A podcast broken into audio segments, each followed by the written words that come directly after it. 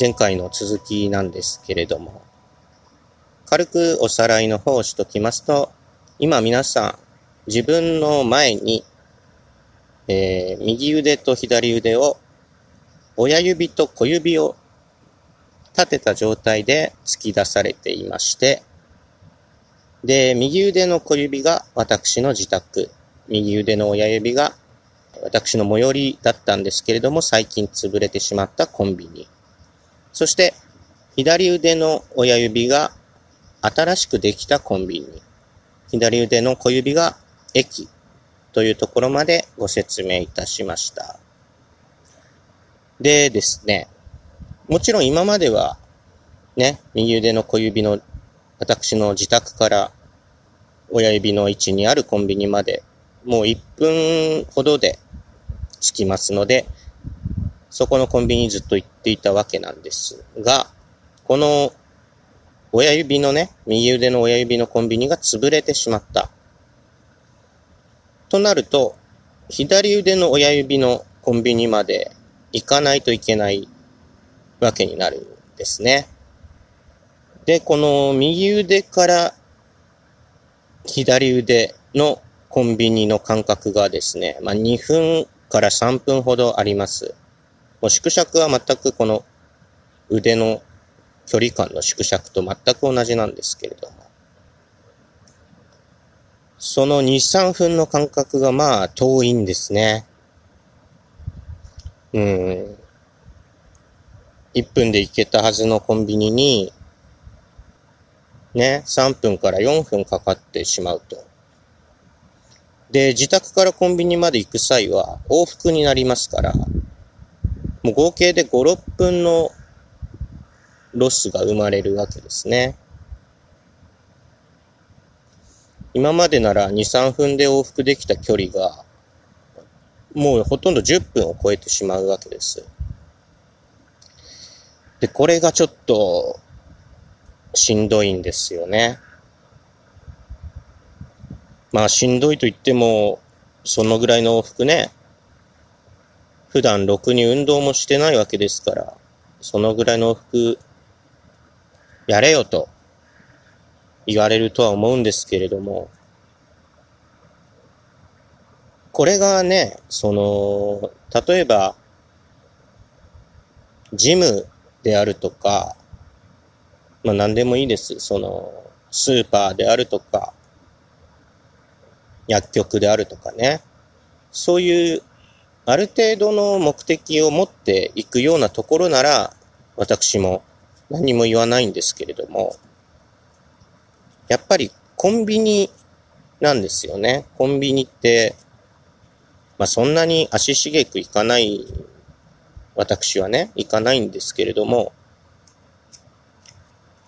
そのコンビニっていう、まあ一種、どうでもいい場所に対して往復で10分超えるのかと思うと、なんだかこう、足が遠のくと言いますか、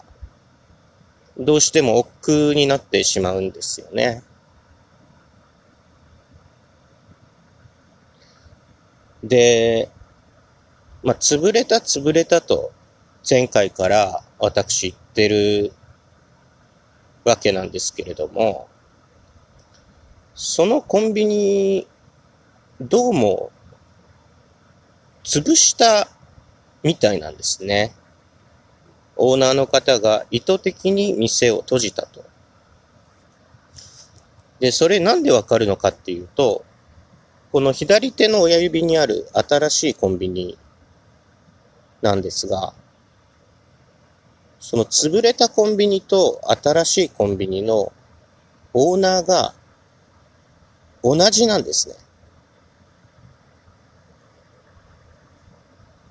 オーナーの方、潰れたコンビニの方にもたまに立っていらっしゃったんですけども、店員さんとしてですね。新しいコンビニの方にもそのまま立ってると。これどう見てもオーナー一緒なんですよね。だから、コンビニ潰れようがね、こう2軒、かなり近い距離に2軒のコンビニが立っているわけですから、片方のコンビニが潰れようが、全く痛くも痒くもないんですよね。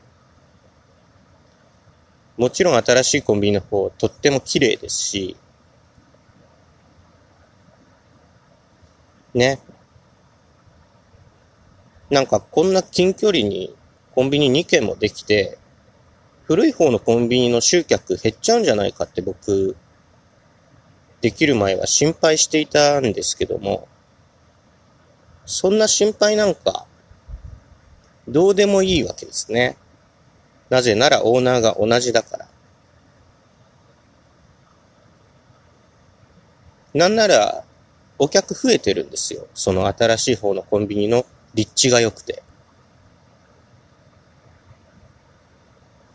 ただ僕は、すごい億劫になってるわけです。あ、皆さんもう腕はね、下げていただいて結構です。もう、距離感お分かりかと思うので。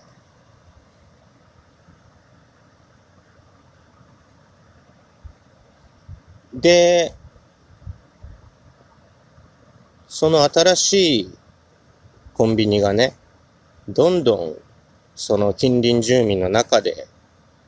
大切なお店になっていく。反面、その古い方の潰れてしまったコンビニの方は、まあ長らく空きテナントというか、何も入らずこう、なんでしょう、空き店舗になっている状態が長らく続いたんですけれども、この度何か入りそうな雰囲気が出てまいりました。さて何が入るのかと。これがコンビニだったら私、ね、そちらのコンビニに通うように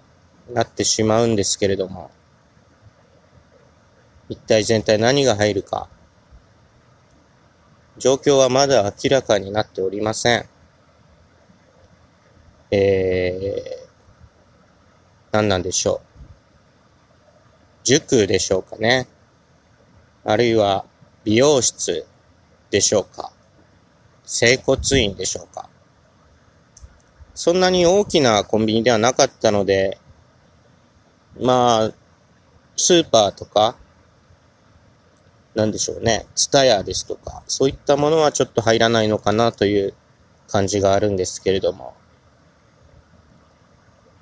一体何が入るのか、状況が分かり次第、こちらのラジオでお知らせさせていただこうと思っております。えー、最後に、もう一度位置関係の方をおさらいしておきましょう。えー、立ってても座っていても結構です。とにかく背筋をスッと伸ばしていただいて、